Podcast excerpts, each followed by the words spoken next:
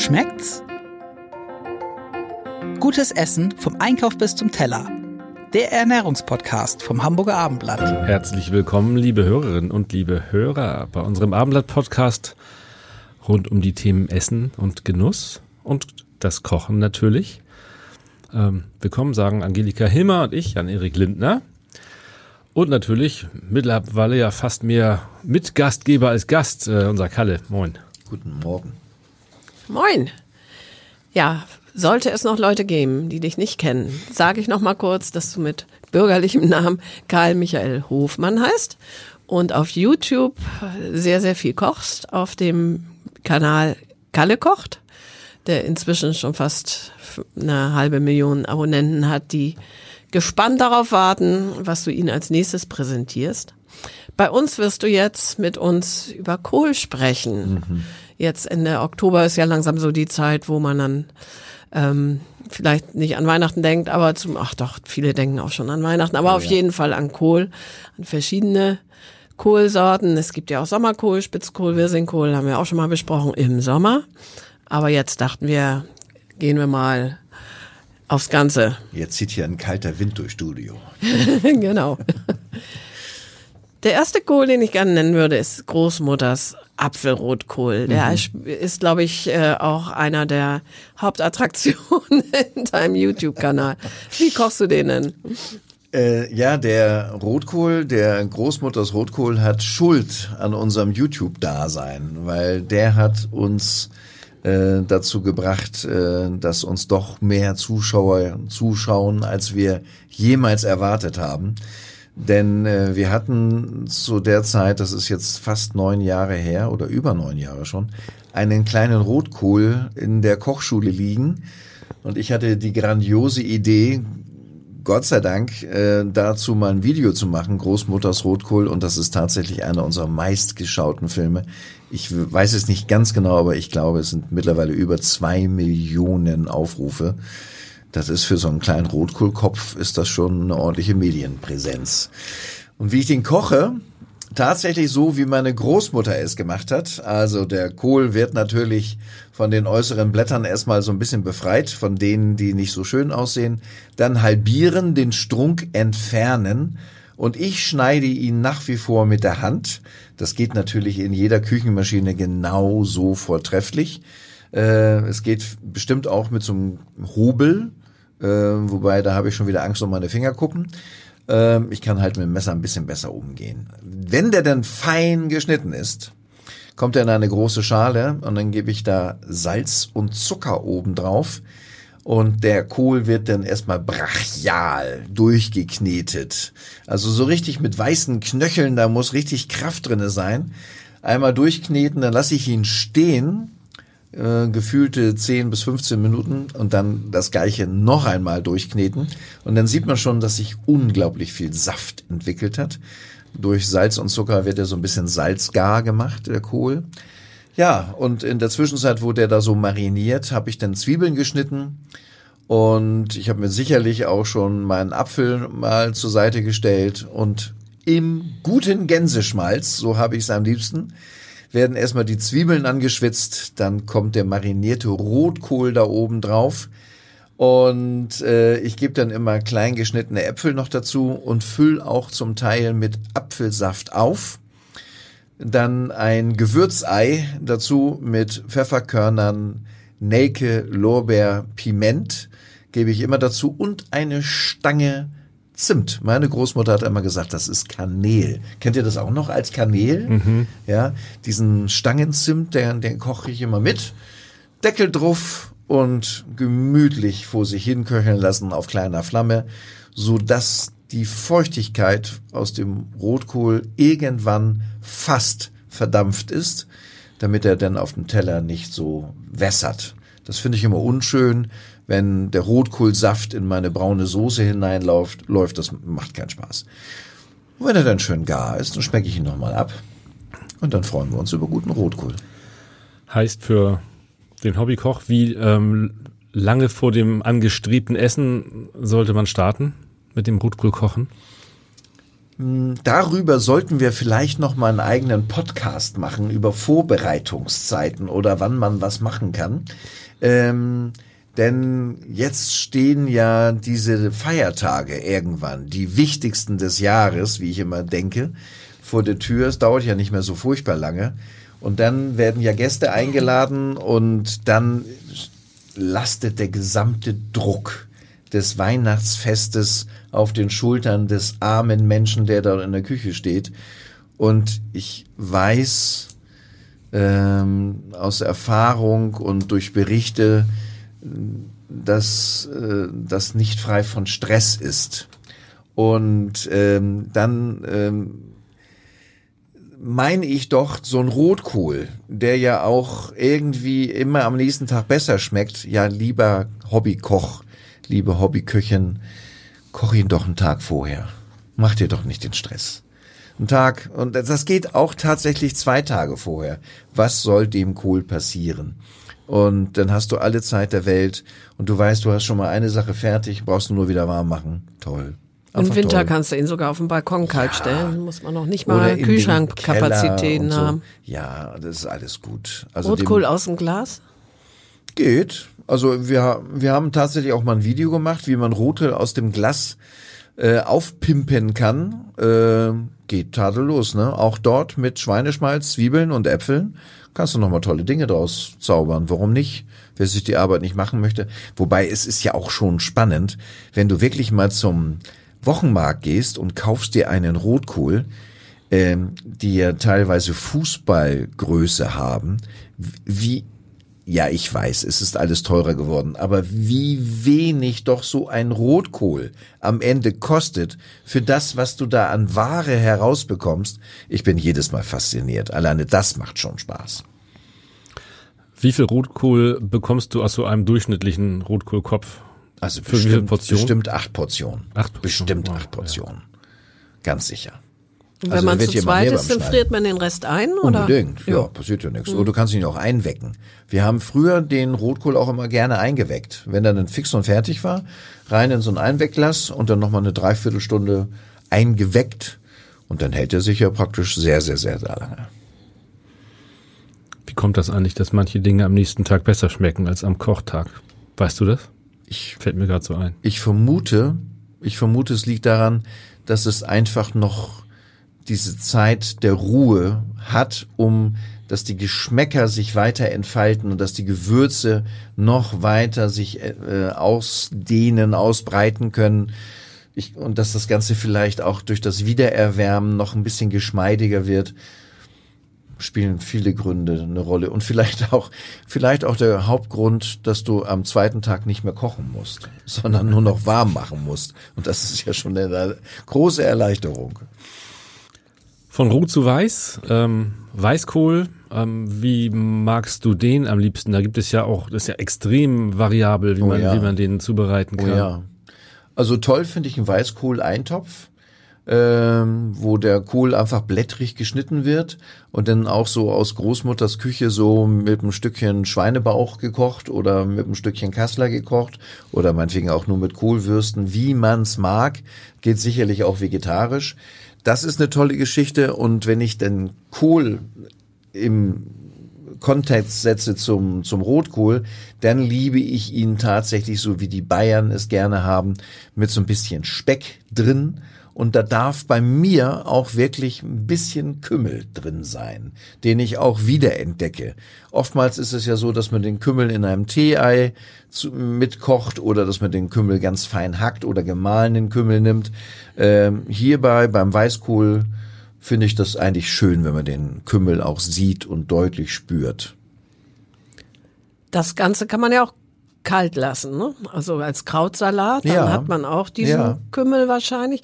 Äh, Dieses Marinieren des Rotkohls, da hattest du ja eben von gesprochen, erinnerte mich auch so ein bisschen an die Art und Weise, wie wir zumindest Weißkrautsalat Mhm. äh, machen. Eben auch so ein bisschen durchsapschen lassen. Genau. Tatsächlich haben wir gestern gerade einen Rotkrautsalat gemacht, genau wie ich das eben beschrieben habe.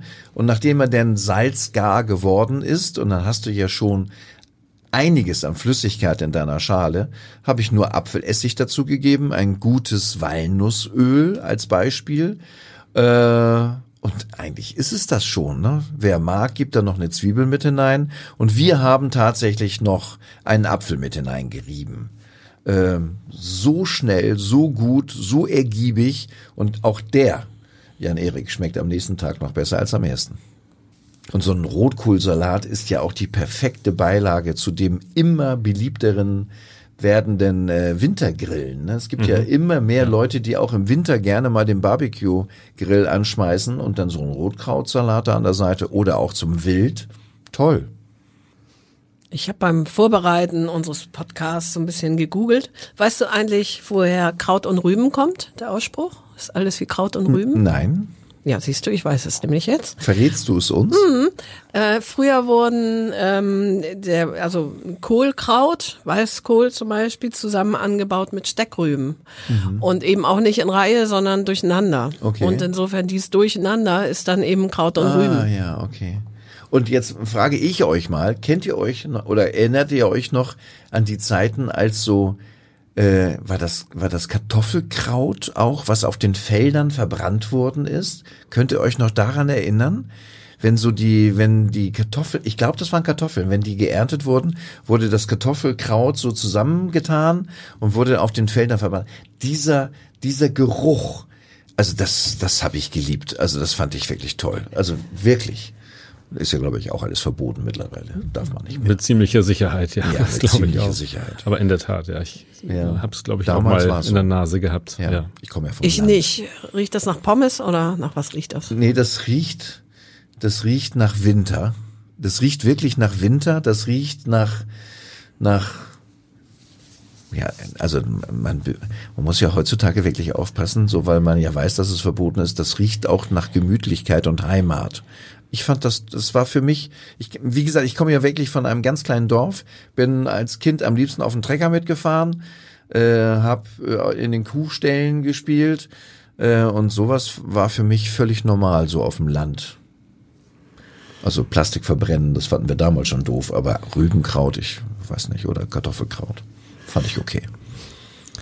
Du als Landkind hast dann sicherlich auch abends hier und da mal eine Kohlroulade serviert bekommen, oder? Oh ja, Lieblingsgericht meiner Kamerafrau.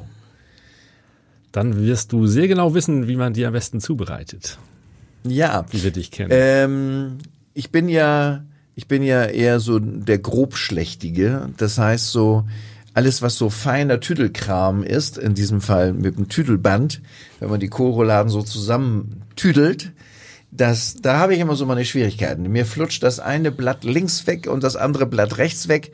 Meine Großmutter hatte da eine Engelsgeduld und ein, ihre Kohlrouladen sahen aus, eine wie die andere. Bis ich dann den Trick kennengelernt habe, dass man, wenn man den Weißkohl in der Vorbereitung erstmal ja blanchiert. Man gibt ja den gesamten Weißkohl in einen Topf mit leichtem Salzwasser und kocht den so lange, bis die äußeren Blätter immer voneinander abfallen äh, von alleine abfallen. Dann nimmst du die abgefallenen Blätter heraus und lässt den Kohl weiter kochen, bis die nächsten Blätter abfallen. So hast du jede Menge Weißkohlblätter.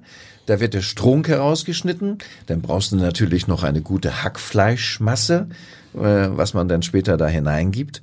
Und dann kam dieser geniale Trick. Da wurde das größte Blatt natürlich zuerst nach außen, also unten reingelegt und dann immer mehr kleine und dann kam der Kohl, dann wurde das so nach oben hin verschlossen und dann das allerbeste, das wirklich aller allerbeste, ein stabiles, wirklich stabiles Küchentuch.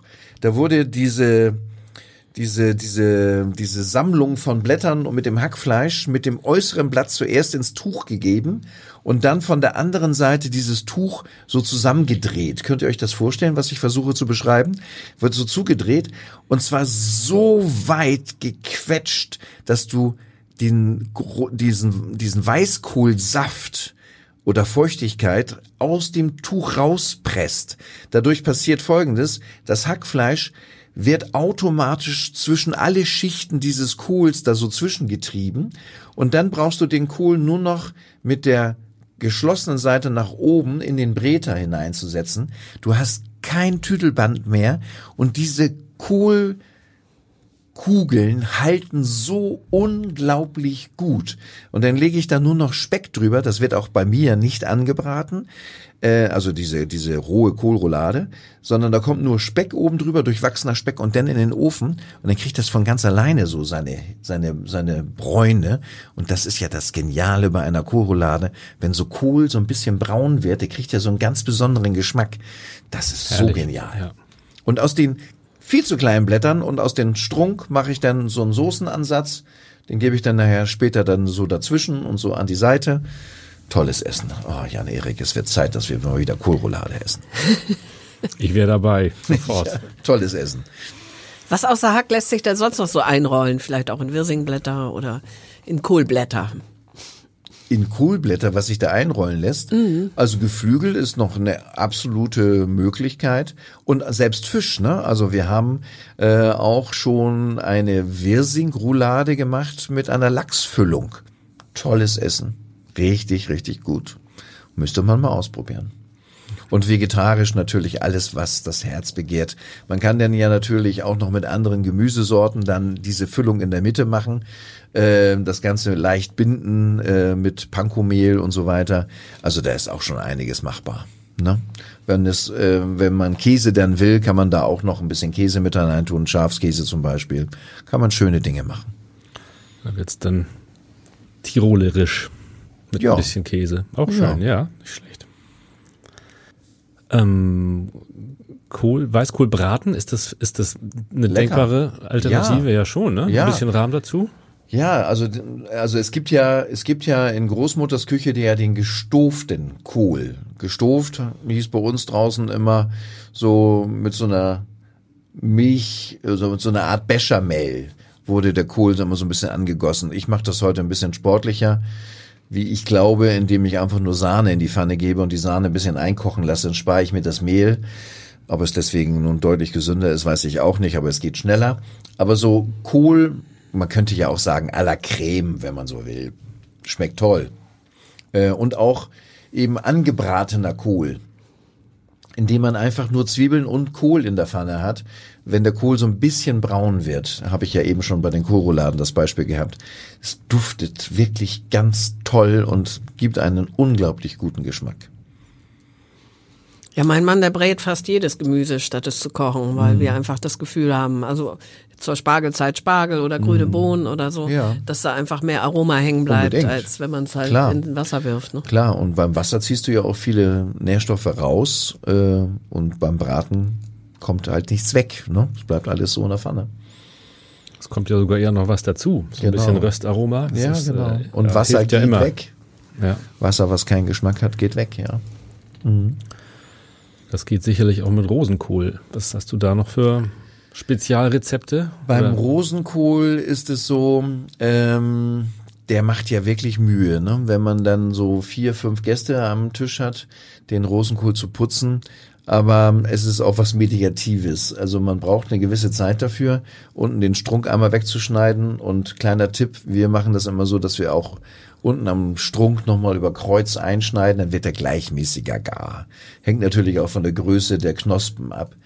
Ähm, und ich kann mich sehr gut dran erinnern, wir hatten neulich gerade das Thema, äh, in meiner Lehre hat unser Chef, und es war immerhin ein Sternehaus, ähm, uns gezwungen, den Rosenkohl mit Speck und Zwiebeln anzubraten, so dass auch der Röststoffe bekam, der Rosenkohl.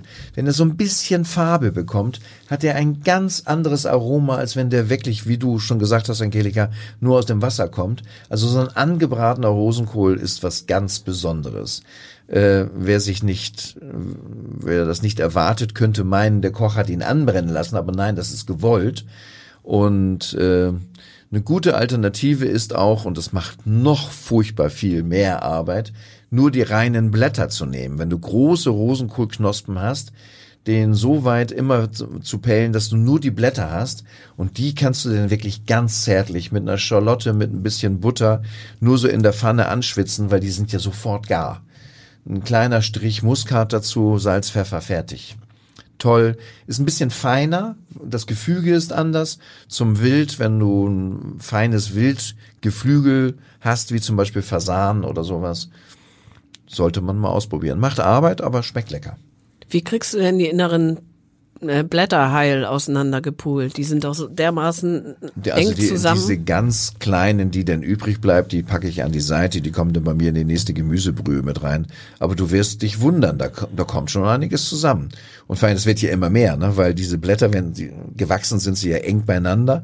Wenn du die voneinander löst, dann hast du auf einmal einen Riesenberg, der dann leider in der Pfanne wieder deutlich kleiner wird. Dann doch den, äh, den großen, den großen Blumenkohl nochmal ja. kurz hervorgerufen. Auch den kann man braten. Äh, da muss man nicht viel poolen. Ist eigentlich eine schöne Sache. Ne? Ja, wobei, also es gibt ein Rezept, ähm, so Blumenkohl aus dem Backofen. Ähm, da nehme ich die Röschen, schneide ich mir runter. Äh, und auch den Stiel schneide ich mir dann so in kleine Scheiben, deutlich feiner als die Röschen, damit sie auch gar werden, die Stückchen.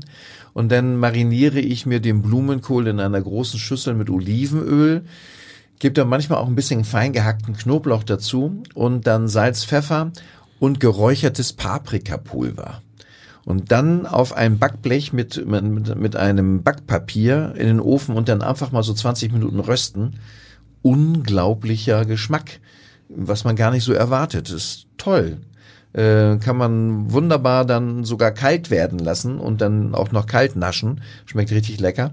Wobei ich, wenn ich wirklich Blumenkohl für mich zu Hause zubereite, dann ich liebe das eigentlich, den ganzen Blumenkohlkopf im Ganzen zu kochen, bis der Stiel weich ist, dann herauszunehmen, schön abtropfen zu lassen, Moment vielleicht bei 60 Grad warm halten im Backofen und aus diesem Blumenkohlfond eine weiße Soße zu machen und dann mit Pellkartoffeln und Schinkenwürfel. So Blumenkohl mit weißer Soße. Finde ich toll. Finde ich einfach toll. Es ist so einfach. Ja, und wie früher, ne? Also Und wie wirklich früher, ganz ja. klassisch. Ja, Ja. schöne Sache. Wenn du eine Kohlsuppe kochst, welchen Kohl nimmst du? Weißkohl. Brauche ich nicht lange nachdenken. Weißkohl. Weil der gibt mir am meisten. Der Wirsing ist mir da fast zu fein, Spitzkohl fast zu schade und der Weißkohl, ich glaube, der ist dafür geboren worden. für Kohlsuppe. Und für Krautsalat. Also der Weißkohl ist für vieles geboren ja, worden. aber Kohlsuppe. Also Schon. du fragst mich nach Kohlsuppe und natürlich denken wir alle in dem Moment sofort an Louis und die Außerirdischen. Äh, da gab's ja nur, Louis Define, gab's ja nur Kohlsuppe. Ne? Da war ja, ich glaube, eine Kommunikationshilfe, glaube ich. So war das, glaube ich. So war es, glaube ich. Aber Weißkohl ist ja auch wirklich was nahezu weltumspannendes. Es gibt ja ganz viele internationale Küchen, wo auch Weißkohlgerichte eine Mhm. Ja. große Rolle spielen. Ja, ja. Ein sehr äh, günstiges, immer noch relativ günstiges Grundnahrungsmittel aus dem Bereich der Gemüse, was einfach so viel hergibt und so unglaublich vielfältig sein kann. Ja. Und sich auch ganz gut hält, wenn man dann hier so Brückentage oder sonstige Ja. Feiertage hat. Ja. Kann man Sowohl auch schon mal vorher. Ja, genau. hält sich einfach. Und auch dort nochmal diese Erkenntnis, wer noch nie selber einen Weißkohl in der Hand gehabt hat und den dann mal aufschneidet, was das an Material ergibt. Also gerade, wir haben ja über den Rotkohlsalat schon gesprochen. Ähm, äh, ich hatte wirklich so ein, eine Mini-Rotkohl mir gekauft. Ich habe nachher die Hälfte weggetan, weil es war einfach zu viel. Ne? Da müssen wir was anderes draus machen. Ein Wunderwerk.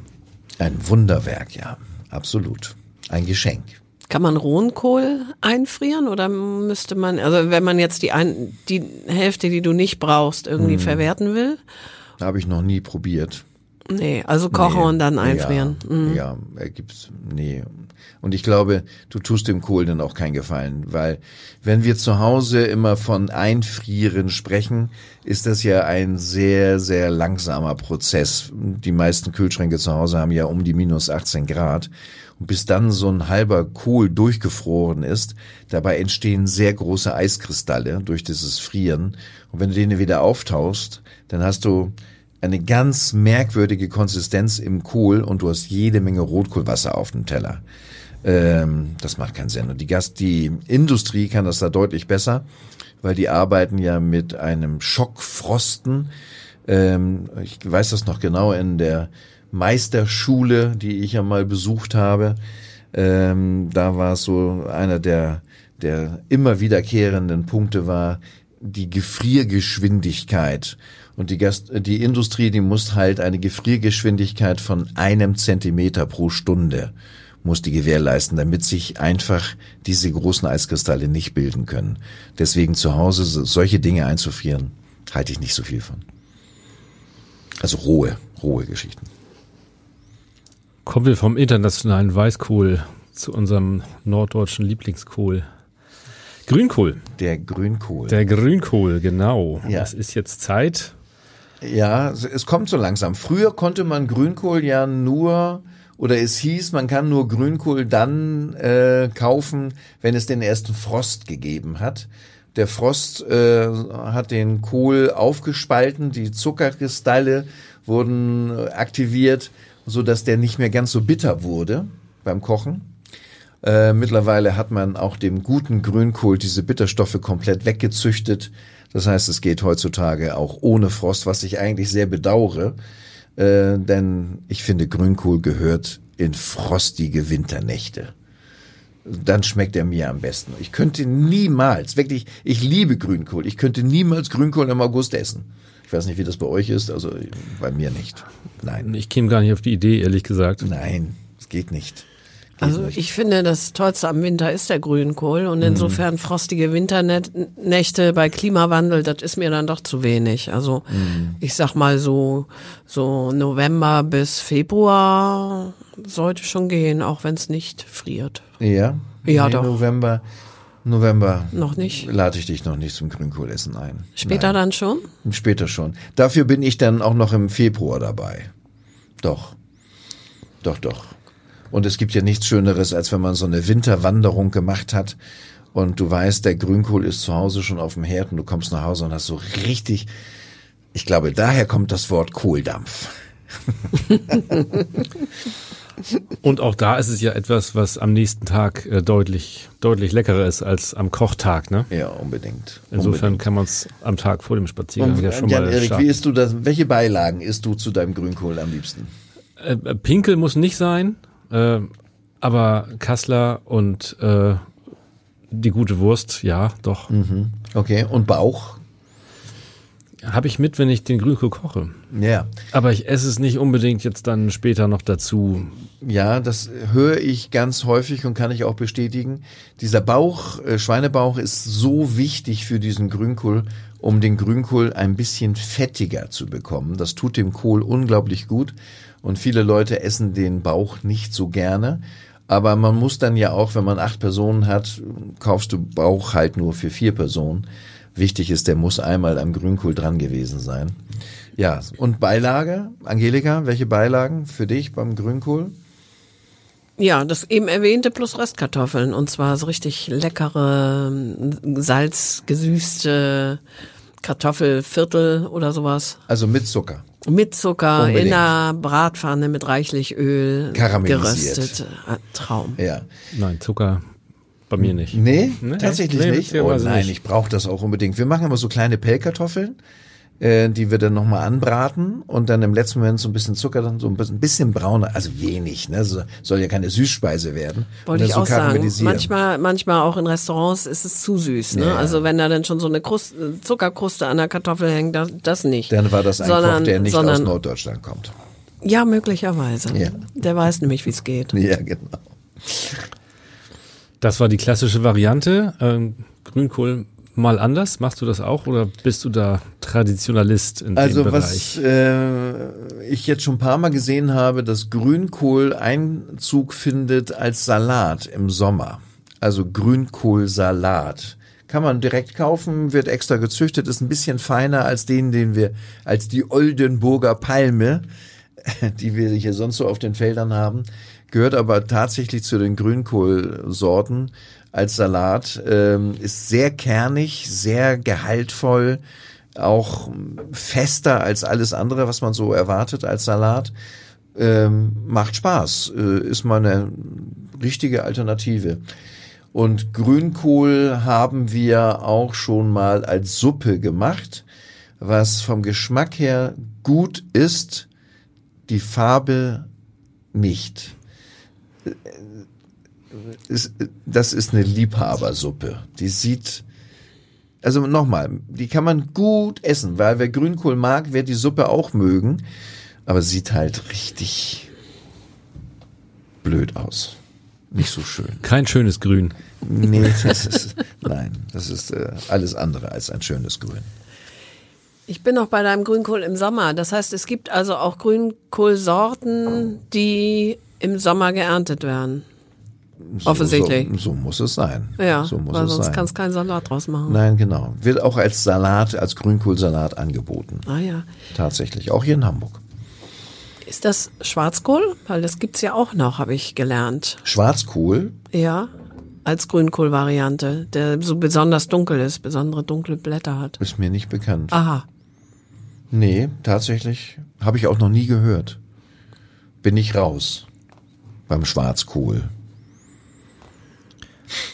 Bist du beim Grünkohl, beim klassischen Grünkohl, wenn du ihn kochst, bei der Konserve, bei der Dose oder bei der großen Tüte vom Markt? Ähm, ich glaube, sagen zu können, dass ich noch nie eine Dose gekocht habe. Ich hinterfrage mich da gerade selber. Nein, ich glaube nicht. Ähm, was ich dann eher mal kaufe, ist die große Tüte, aber nicht vom Markt, sondern die Tiefkühlgeschichte. Und zwar roher, noch nicht gekochter Grünkohl, der aber tiefgekühlt oder schockgefrostet ist. Ähm, da habe ich dann auch die Möglichkeit, dass ich auch einfach mal die Hälfte nehme, wenn ich kleine Portionen habe. Und durch dieses Schockfrosten ähm, und auch durch das Auftauen spare ich mir auch schon fast das Blanchieren dann später. Und das ist eine gute Variante. Du, ich weiß, also gerade die Kamerafrau Carmen, meine Partnerin, die liebt Grünkohl aus der Dose von einem ganz speziellen Hersteller. Es muss nur, es darf nur dieser eine sein. Ähm, man kann, schmeckt bestimmt toll. Schmeckt bestimmt toll, aber da ich ja so Kochen so sehr liebe, äh, mache ich einen Schritt davor. Ich bin bei Carmen, weil ich nehme an, es ist derselbe Hersteller. Es Ja. geht mir ganz genauso. Ja. Kommt hier aus der Elbmarsch, nicht ja, weit weg. genau. Ja. Ja. Ähm, ja. Weil der kann's. Also da ja, ja, schmeckt ist, tatsächlich äh, auch da wollen die wir auch um Konserve. Gottes Willen nicht gegen ansprechen und der macht das seit Jahrhunderten, glaube ich. Der kann das wirklich sehr, sehr gut. Aber nochmal, äh, ich koche ihn lieber selber. Dann weiß ich, was ich habe. Und es macht, es macht mir ja auch Spaß. Das ist das Verrückte. Kochen ist ja für mich, für mich in den seltensten Fällen Arbeit. Es macht mir einfach Spaß. Und das Schönste am Kochen ist, wenn man selber schon so ahnt, hm, das ist gar nicht mal so blöd. Und wenn dann so wenigstens einer oder gerne, wenn man größere Gruppen am Tisch hat, wenn dann die Leute so sagen, oh, ist das lecker. Was will man denn als Koch noch mehr? Das ist doch das Schönste. Boah, klingt das lecker. Das ist so. Ja, Und beim Grünkohl darf mir dann auch das Senf, der Senf an der Seite nicht fehlen. Und ähm, kochst du selber deinen Grünkohl, Jan-Erik, oder lässt du kochen? ähm, ich nehme tatsächlich auch bereits besprochene Dose für gewöhnlich und äh, versuche dann weitestgehend zu veredeln und ähm, es Okay. noch ein bisschen leckerer zu Okay, machen. eine ganz spannende Frage ist ja die, wie dickt man den Grünkohl an? Ne, das ist ja wie beim Rotkohl, wenn der Grünkohlsaft so über den Teller läuft, dann ist es blöd. Das wollen wir nicht. Also, wie, Jan Gilliger, wie dickst du deinen Grünkohl an? Oder, ich dicke ihn nicht an. nee? Nö. Du nimmst das Bei so dieser hin. perfekten Dosen-Variante äh, braucht man sowas gar Natürlich nicht. du auch nicht, Jan-Erik. Na, ich äh, ein bisschen Kartoffeln ähm, Ja, so rein reingerieben. und lange kochen. Also Ja, genau. versuch das mache versuch ich das auch. Also dann mit geöffnetem Deckel, wenn es einem noch zu, zu feucht ist. Liebe Zuhörer, gibt es draußen irgendjemanden in diesem Universum, der genauso wie ich ein paar Haferflocken hineinwirft? Würde mich immer interessieren. Stimmt, habe ich auch Ähm, mal gehört. Also ja. so, so ein, es, wir wollen da keinen Haferbrei draus machen, aber so ein paar Haferflocken, die dann ja auch schmelzen, äh, die dicken das auch so ganz leicht ein bisschen an. Ich liebe es. Ich liebe es. Einzige, das ist tatsächlich das einzige Mal in meinem Kochjahr, dass ich Haferflocken benutze. Ich habe früher mal gerne mal Porridge gekocht, gekocht, aber das ist auch irgendwie vorbei. Also eine Haferflocken rein in den Grünkohl. Geht auch Wunderbar. ohne, oder? Ja, Ihr mit Ja, euren Erik? Dosen. schon. Ja, ne? Geht auch ohne. Ja. Ich beiße hier auf Aber Granit. nächstes Mal mal schauen. Okay, wir machen das so. Ich lade euch mal zu meinem Grünkohl ein. Und dann wollen wir doch mal gucken, ob wir dem Hersteller da draußen zwei Kunden abspendig, abspensig machen können. Mal gucken. Das ist ein Deal, Kalle. Vielen Dank. Das Ja, hat mir bin ich Spaß dabei. gemacht. Tschüss. Tschüss. Weitere Podcasts vom Hamburger Abendblatt hören Sie auf abendblatt.de slash podcast.